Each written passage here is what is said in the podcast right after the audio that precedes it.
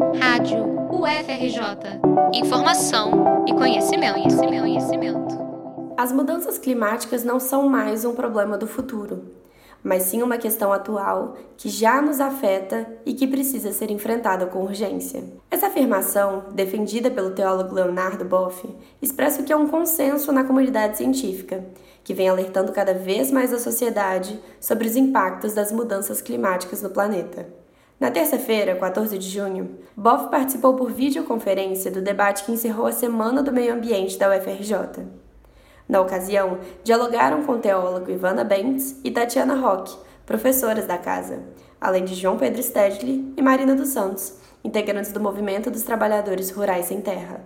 Problemas como o aumento da temperatura global ou o agravamento de desastres naturais representam as consequências da ação humana na Terra e marcam toda a era geológica em que vivemos.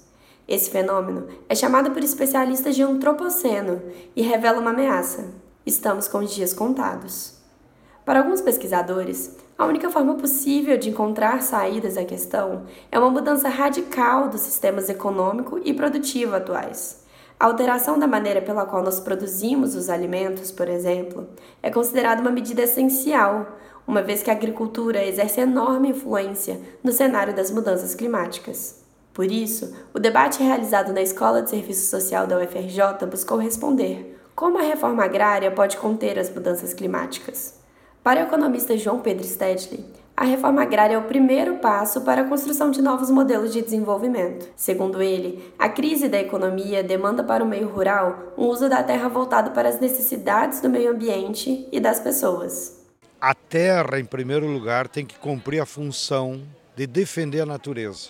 Ou seja, você não pode, para produzir, destruir a natureza. Seja árvore, seja água, seja o agrotóxico que mata a biodiversidade e a fertilidade do solo.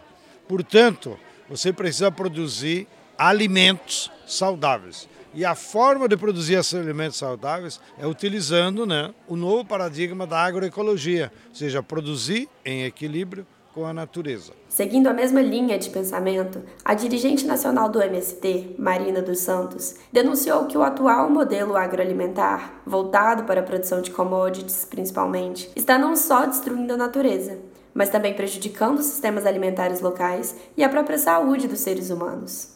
Para ela, a democratização do acesso à terra, defendida pela reforma agrária, também está ligada a uma democratização da própria natureza, o que auxiliaria não só no combate às mudanças climáticas, mas também no grave problema da fome, enfrentado nos dias de hoje. Marina, que é mestre em desenvolvimento territorial pela Unesp e foi aluna da UFRJ na graduação em serviço social, defendeu a importância das universidades na construção dessa reflexão. A universidade pode colocar à disposição, né, através é, da extensão, da pesquisa, de pautar esse tema nas salas de aula, no ensino formal e também de colocar os centros de pesquisa que a universidade tem à disposição das comunidades, dos territórios, né, nesse sentido de fortalecer essa política de produção de alimentos saudáveis para combater a fome hoje e produzindo uma nova tec matriz tecnológica de produção de comida. Enquanto as mudanças climáticas se agravam e causam cada vez mais problemas sociais, a busca por medidas que possam frear esse cenário e construir uma nova realidade pode nos ajudar a adiar o fim do mundo. A Semana de Meio Ambiente, realizada entre os dias 6 e 14 de junho